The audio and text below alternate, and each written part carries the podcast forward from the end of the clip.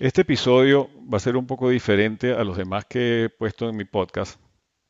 porque te voy a pedir que por favor, si lo vas a escuchar ahora, pero estás rodeado de vehículos en una autopista o en una ciudad donde tienes que atender un semáforo y estar pendiente de los que te vienen por los retrovisores,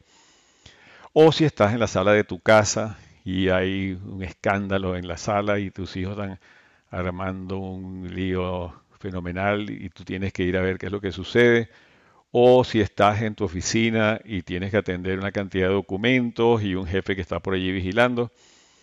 Si no tienes tranquilidad, mejor déjalo para después. Escúchalo cuando puedas en tu casa, en tu habitación, en la noche, en esos momentos en que de verdad estás eh, en, tu, en tu propio ámbito, en tu, dentro de ti mismo, con una capacidad de mirarte hacia adentro porque este episodio trata específicamente sobre ti,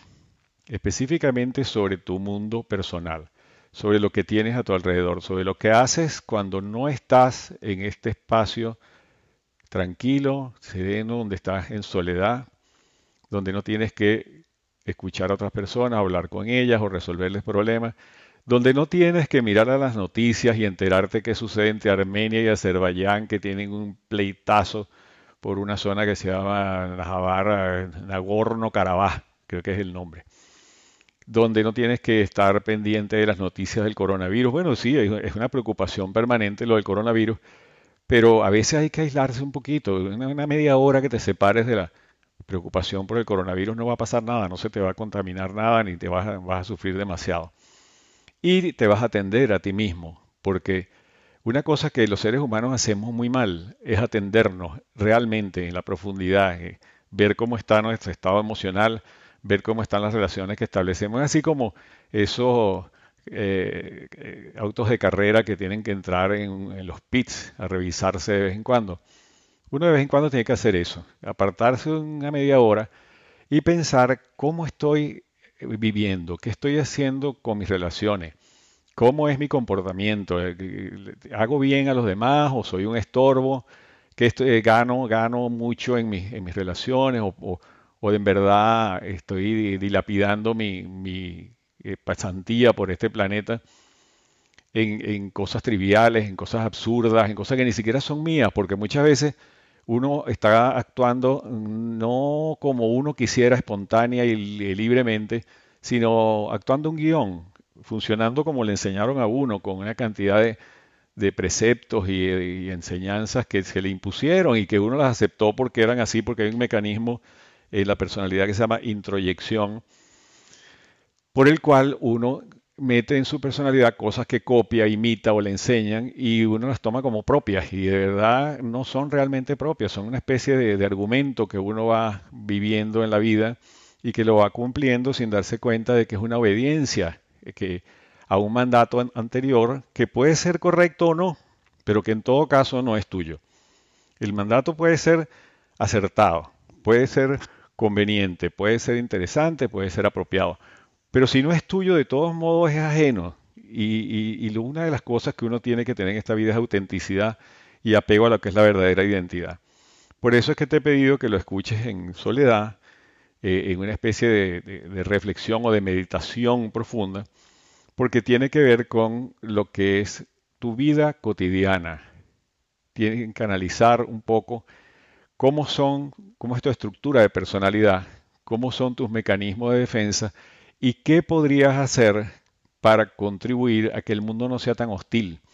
a que el mundo no sea tan desagradable como uno ve en las noticias, como le llegan todos los días los, el cotilleo de los vecinos o de los amigos, cuando uno se entera de las tragedias que le pasan a otras personas, uno tiene que preguntarse por qué pasa esto,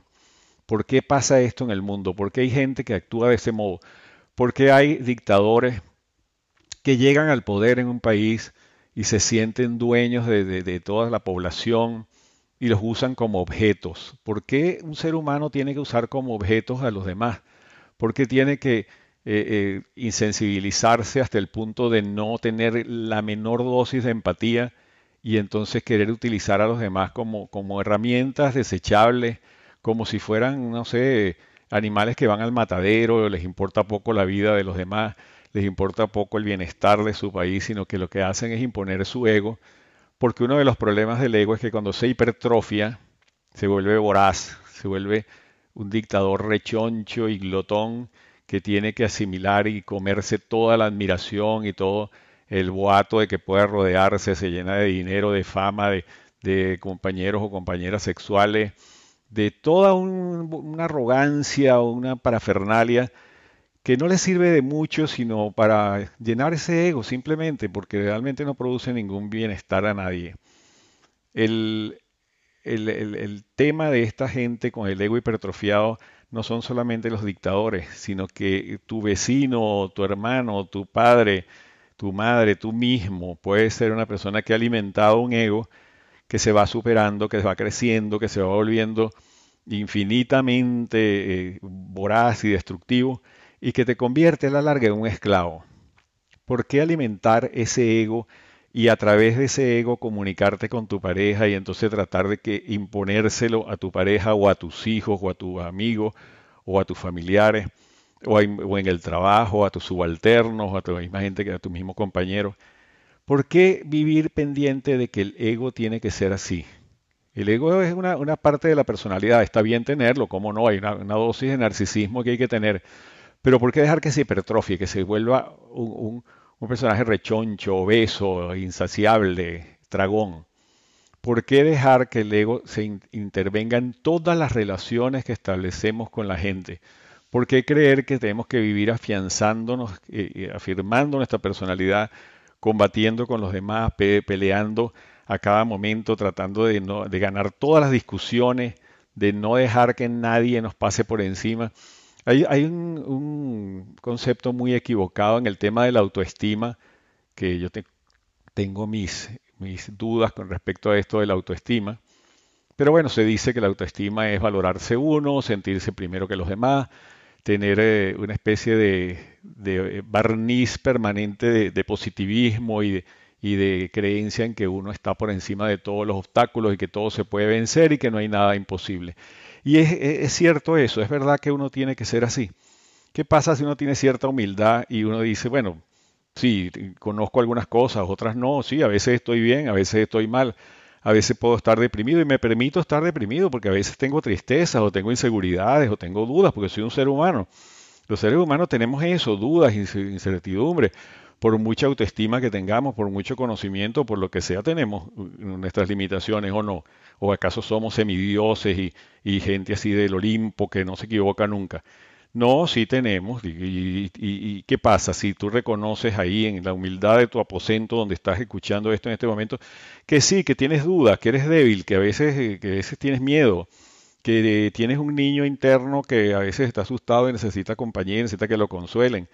que no las te las sabes todas, que sí, que eres ignorante en algunos aspectos. ¿Qué pasa si, de alguna manera, tú tomas conciencia de que las relaciones con la gente tienen que ser de aprender de los demás, de aprender un poco de ellos y enseñarles algo de lo bueno que puedas tener? ¿Qué pasa si, por ejemplo, eh, mañana o a la tarde o en algún momento, Sales a la calle pensando que aquello que está allá afuera no es una jungla terrible donde hay que defenderse de todo el mundo porque todo el mundo es maligno, es una, selva, una jungla llena de serpientes, víboras y fieras salvajes que te van a destruir, sino que son seres humanos como tú. ¿Qué pasa si tú en, esos seres humanos con quien interactúas cada día buscas su parte buena? Todos tenemos una parte buena, una parte que, que, quiere estar en paz, que quiere estar alegre, que quiere estar bien, y una parte que, bueno, que nos hace daño, que nos perjudica a nosotros mismos y a las relaciones que establecemos con los demás. ¿Qué pasa si buscas esa parte buena de los otros y te conectas con la parte buena tuya, la parte sana, la parte que quiere ser eh, buena, buena, buen amigo, buena pareja, buen padre, buen compañero de trabajo? y te conectas con eso. No te ahorrarías una cantidad de problemas, una cantidad de ansiedad, no te evitarías enemigos gratuitos. Es verdad que hay gente, sí, lo repito, hay gente mala, hay gente que anda buscando perjudicarte, pero tú no eres suficientemente fuerte como para enfrentarte a estas cosas, sabiendo diferenciar quién está buscando hacerte daño y defenderte o alejarte de esa persona y quién quiere ser tu amigo, quién quiere eh, estar bien contigo, quién quiere eh, relacionarse de manera saludable contigo. ¿Qué pasa si tú te vuelves un poco menos crítico o crítica?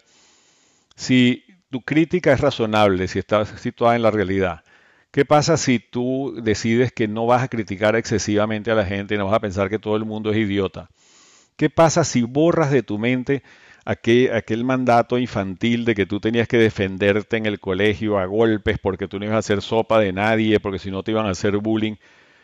¿Qué pasa si bajamos un poco los niveles de agresividad? ¿Cuál es el problema? No debemos fortalecernos internamente porque la persona verdaderamente fuerte, a mí siempre me ha llamado la atención eso de que dicen, tiene un carácter fuerte, sí, porque grita, porque eh, eh, aprieta los dientes y amenaza y mira con una mirada así terrible, Júpiter, tonante. Eso no es una personalidad fuerte. Las personalidades fuertes son serenas. Simplemente establecen sus puntos de vista con, con, con remesa, con, con seguridad. Y bueno, saben resistir la crítica y saben eh, responderla y saben mantener siempre el respeto y el decoro con la gente sin necesidad de gritar y de amenazar a nadie. ¿Qué pasa si borras eso de tu mente y conviertes la agresividad en lo que realmente es? Porque agresividad no significa violencia. La agresividad significa ir hacia adelante etimológicamente, eh, eh, significa avanzar, vencer las dificultades. Es algo que tienen los animales desde que nacen para poder sobrevivir en un mundo que les es hostil, pues. Y los seres humanos aprenden entonces que la agresividad es ser violento, es ser mandón, es ser, eh, digamos, intolerante, es ser una persona que nadie se le para enfrente porque le pasa por encima. Ha sido una cosa como en el viejo oeste, donde el mejor tirador era el que se llevaba a la chica bonita y el dinero, ¿no? Tenemos que vivir en el viejo oeste, tenemos que vivir así, como que todo el mundo está eh, amenazándonos o tenemos que defendernos violentamente de la gente, porque eso nos hace fuertes, sí, vamos a tener una personalidad muy fuerte porque somos agresivos, porque somos destemplados y vulgares y, grotescos. ¿Por qué? Vamos a pensar un poco en eso. Piensa un poco si en tu vida no estás gastando una cantidad de energía en hacer cosas inútiles, absurdas, que ni siquiera son tuyas, que ni siquiera las desarrollaste tú como una forma de vivir realmente, sino que te la impusieron, tú la aceptaste, la cultura te la refuerza porque en los, medios de comunicación, en las películas y en las series siempre hay que ser el, el, más bravo, el más duro, el que se la sabe toda, el que se burla de los demás, el que no tiene fallas y que si tiene alguna falla es un imbécil. ¿De verdad vale la pena eso? No vale la pena tener amigos, no vale la pena más bien tener paz, tener tranquilidad, disfrutar de, un buen momento, hacer deportes con, tranquilidad, con alegría, con búsqueda de salud, eh, trabajar con, con apego a una vocación, a una necesidad de desarrollar una profesión y ganar dinero y estar bien y disfrutar de ese dinero y sin robárselo a nadie. No vale la pena tener un poquito de, de decoro, de decencia. Esto que te estoy poniendo a pensar que suena un poco a, New Age y esas cosas baratas que aparecen por ahí, está muy lejos de la banalidad. Porque esto tiene que ver con mi libro más reciente que se llama Un plan B para la vida, la utopía de ser un mundo más amigable. Y comienzo hablando de la banalidad. La banalidad es tomar las cosas a la ligera, es simplificar los procesos mm, sociales, psicológicos, biológicos, o relacionales y volverlos una tontería, volverlos a, algo absurdo, algo que no cumple ningún fin, que no lleva a ninguna solución positiva, pero que uno lo usa por economía mental. Esto que, esto que estoy hablando, de esta reflexión sobre tu vida, sobre tu agresividad, sobre tus mecanismos de defensa, sobre la forma como te relacionas con los demás, sobre el ahorro de energía que te significaría cambiar un poco ese tono que has tenido eh, en tu vida, muchas veces también sumiso, muchas veces también aguantador, eh, sin poner límites, sin afirmar tu personalidad. Todo eso que has venido haciendo que es equivocado y que puede ser equivocado y puede seguir siéndolo si no lo cambias en un momento dado, si no decides eh, de una manera lógica y radical acabar con ese tipo de cosas, se acerca mucho a la banalidad. La banalidad es vivir sin saber que se vivió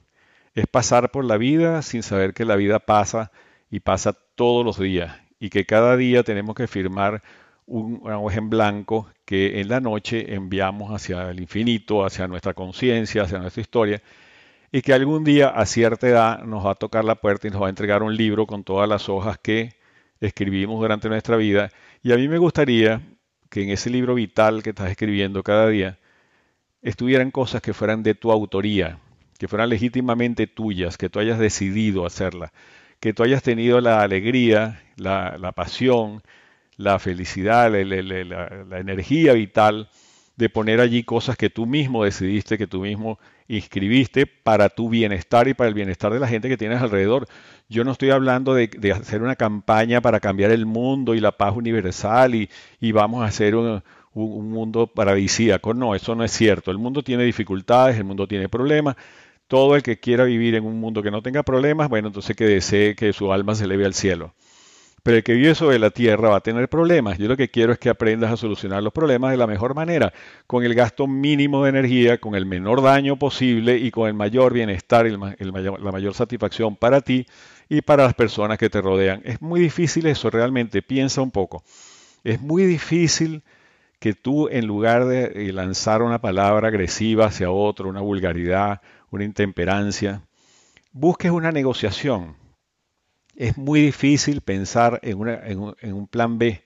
La vida que, que has tenido hasta ahora te ha enseñado que hay una fórmula para manejarse, que para tener éxito hay que competir, pasar por encima de los otros, que hay idiotas en este mundo que, que, hay que desecharlos y que no hay que tomarlos en cuenta y que tú no puedes ser uno de ellos y que hay gente ganadora y perdedora y que tú no puedes estar en el lugar de los perdedores y que todo esto se, se, resume a una especie de, de, carrera de locos por llegar a ninguna parte, porque realmente el que pasa la vida eh, trasegando, corriendo, esforzándose por ser mejor que los demás, termina solitario por ahí en alguna parte donde realmente yo no sé si, si se encuentra consigo mismo y no le da vergüenza, ¿no? Ese libro que he publicado, que ha salido esta semana, tiene que ver con esto, tiene que ver con hacer un mundo más amigable, pero en tu entorno. Yo no te estoy pidiendo que salgas a la calle a hacer publicidad, buena pancarta, la paz viene, encuéntrate con el Señor, ni nada de esas cosas, no. Es simplemente que busques dentro de ti mismo estar tranquilo, estar en conciencia, estar en paz, tener un ego controlado, tener una capacidad de relacionarte positivamente con la gente que tienes a tu alrededor que tú vayas dejando todos los días en esa página en blanco que te llega en la mañana cuando abres los ojos, un registro de cosas positivas, de cosas agradables, de cosas que hiciste con pasión, con alegría, con, con ganas de hacer las cosas bien, con dejar un buen recuerdo. Y que en la noche, cuando te vayas a dormir, puedas decir, yo contribuí en una mínima proporción a que haya un cierto rango de amigabilidad en el mundo, porque yo creo muchísimo en la amistad. Yo creo que la amistad es la salvación de muchas personas, mucho más allá que el amor eh, sentimental, que los enamoramientos, que, la vida eh, amorosa con otra persona. la amistad tiene unos, requisitos mucho menores, es mucho más espontánea, es mucho más saludable y dura muchísimo más. ¿Por qué no, no buscar amigos en el mundo? ¿Por qué no situarnos en una dimensión donde podamos encontrar más amigos que enemigos, donde podamos buscar en los demás sus partes positivas, donde busquemos siempre conectarnos con un punto donde se pueda negociar en lugar de llegar a un conflicto, como dicen los abogados, el mejor pleito es el que no se, el que no se hace. ¿Por qué no buscar modos de conciliación, modos de ahorrarnos energía? Vamos a hacerlo siquiera por nosotros mismos, pues porque a mí de verdad me parece agotador vivir en un eterno combate como si uno estuviera en las cruzadas o, no sé, en la guerra mundial y uno tenía, tenía que ver a todo el mundo como enemigo y, disparar a mansalva a lo loco y en la oscuridad. ¿Por qué no buscar ese tipo de, de, de comportamientos que nos hacen descansar, que en lugar de vivir peleando, vivamos tranquilos, resolvemos una situación, trabajamos, competimos, vamos, hacemos deporte, eh, eh, vamos a la playa, tenemos a nuestros hijos o, a nuestros hermanos o a nuestros familiares con los cuales tratamos de llevarnos bien. Bueno, si el otro es complicado, si el otro quiere vivir en, una batalla permanente, si el otro es un, un guerrero de esos vikingos, bueno, mire, yo me alejo de esa persona le pongo límites, lo mando al carajo, eh, no sé, me defiendo, me defiendo, digamos, protegiéndome yo, volviéndome más fuerte. La mejor forma de defensa es volverse uno más fuerte. y en la medida en que uno se vuelve más fuerte, está más tranquilo. Las personas muy fuertes realmente no andan peleando con todo el mundo, están serenos, están tranquilos haciendo lo que tienen que hacer e ignoran la banalidad, ignoran las tonterías de los demás. La pregunta esencial que yo dejo en este libro que he publicado esta semana es, ¿de verdad tenemos que seguir viviendo como hemos vivido hasta ahora o podemos hacer un cambio, ir contra la corriente? ¿De verdad no podemos hacer algo más inteligente que lo que estamos haciendo? No vale la pena hacer sistemas amigables, sistemas eficientes, donde logremos el propósito de mejorar nosotros y en la medida en que mejoramos nosotros, mejoran los demás. No vale la pena compartir con otros lo que uno sabe. O hay que escondérselo y, regateárselo y mezquinárselo para después eh, descalificarlos y decir que los demás somos, son unos idiotas y nosotros somos los reyes del universo. De esto trata el libro, de esto trata mis episodios del podcast, de esto tratan mis publicaciones en Instagram, de esto trata toda mi vida personal, todo lo que escribo, todo lo que hago con mis pacientes. Trato de buscar en mis pacientes la parte más positiva por encima de los trastornos o los problemas que puedan tener, porque estoy convencido y lo he probado en la realidad y está descrito en la literatura de la terapia sistémica, por ejemplo, sistémica hablando en términos de terapia familiar que cuando uno toca una parte emocional positiva en un ser humano, esa parte se puede hacer crecer y disminuir la parte negativa, la parte que hace daño. Sin una intervención directa, sin una, sin una cirugía extractiva, sino con un procedimiento de engrandecimiento de los niveles de energía buena, sana, lógica y apegada a la realidad que uno pueda tener. Si empiezas por ti mismo, si empiezas por, por analizarte tú y separar lo que te está haciendo daño y lo que le está haciendo daño a los demás, aunque sea un aprendizaje que te ha dado, tú crees que te ha dado muy buenos resultados, tal vez valga la pena, bueno, buscar el plan B. Es verdad, quédate con ese, sí. Sigue creyendo en tu catálogo, sigue con tu código que te enseñaron, pero dale una, una probadita a lo otro, de vez en cuando durante el día. Introduce un término amable en tu comportamiento, introduce una búsqueda de soluciones, introduce un, elemento negociador, un acercamiento positivo a la gente. Sí, hay que defenderse, hay locos, hay enfermos, hay dañinos, eh, el mundo no es un paraíso terrenal. Sí, pero eh, eh, hay gente buena también. ¿Y por qué no nos acercamos amigablemente a la gente buena y nos rodeamos de, sonrisas en lugar de, ver caras serias y, adustas a nuestro alrededor. Piénsalo en tu misma casa, en tu misma familia, cuánto durante el día, cuántos minutos dedicas a sonreír, a pasarla bien con tu familia, a compartir con tus hijos. Eh, ¿Cuántas, cuántas eh, fórmulas de comunicación estableces con tu pareja o con tus hijos que son constructivas, que son saludables, que buscan el buen humor, que buscan la, la solución activa de las cosas y no simplemente imponer la autoridad. ¿Cuántas veces al día, piénsalo un poco, tú logras hacer sonreír a tu pareja, hacer sonreír a tu vecino, al, mecánico que te arregla el vehículo, a la gente con quien compartes en la oficina o en, donde quiera que vaya, en el automercado, con la cajera? ¿Qué pasa si tú hablas con esa gente de otra cosa que no sea simplemente una transacción comercial y añades un toque de humor y un toque de alegría en eso? ¿No estarías contribuyendo a hacer un mundo más amigable? Y de ese mundo más amigable no te beneficiarías tú, porque está comprobado que nadie está desconectado en el mundo y todo lo que uno riega por allí tarde o temprano lo alcanza también. Bueno, de eso trata mi libro, de eso trata mi filosofía. No se la quiero imponer a nadie, simplemente la dejo para que lo piense para que lo analices, para que revises en este momento al terminar de escuchar este episodio del podcast. Tómate unos cinco minutos, tómate cinco minutos, relájate y piensa. Lo que está diciendo César es una idiotez, es una, cosa esa, eh, una venta de humo que hacen los, los psicólogos y los gurús del New Age y qué sé yo o es una realidad. A veces no, no me pesa la vida en la noche cuando me voy a acostar diciendo, uff, qué agotamiento, qué cansancio. La vida es un constante trajinar, este valle de lágrimas, qué horror, qué fastidio, hasta cuándo, sal, cuándo saldré de esto. ¿No sería mejor acostarse por la noche diciendo qué día tan bueno pasé, que, el porcentaje de cosas buenas que hice durante el día es mayor que, el porcentaje de amarguras o de malestares que me traigo a la cama? No es agradable acostarse sobre una almohada con una conciencia tranquila. Bueno, yo aporté lo que iba a aportar. Yo di mi contribución. Si el resto de la gente no lo quiere hacer, pues allá ellos. Pero yo sigo actuando en una dimensión donde se hacen las cosas bien, donde uno vive alegre, donde uno vive está bien, porque mi, mi, mi, meta en esta vida es pasármela bien en este mundo, hacer las cosas con facilidad, no gastarme toda la energía, todo, todo mi esfuerzo en luchar, en pelear, en matar, matarme de aquí para allá con un agotamiento terrible. No, no, no, yo quiero vivir bien, yo quiero pasármela bien, yo quiero ser, estar alegre, estar contento, y si hay alguien que se quiera amargar, pues allá ellos. Entonces, tómate cinco minutos para pensar sobre eso, define tus mecanismos de defensa, trata de cambiar los que no sean adaptativos, métete dentro de tu propia naturaleza, asume lo que es tuyo realmente y lo que no sea tuyo, hazlo tuyo, hazte responsable, hazte Mm,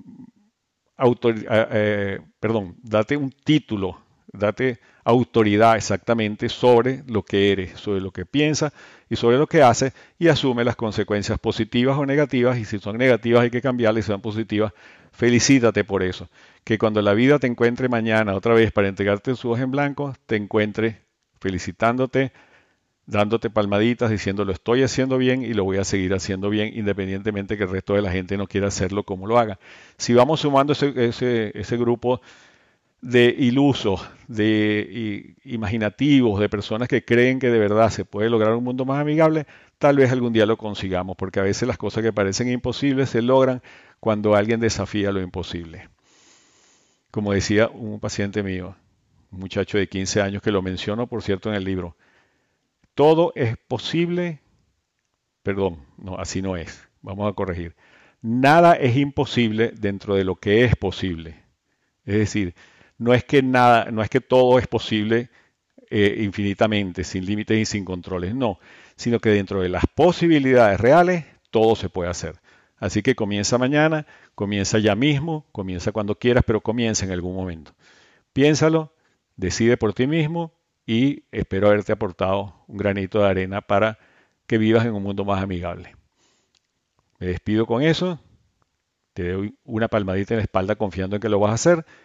y nos vemos en el próximo episodio la próxima semana. Que tengas una semana muy productiva.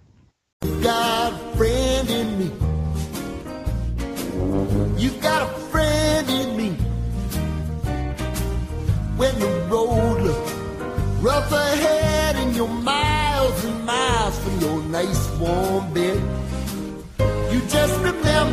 what your old. Boy, you got a friend in me. Yeah, you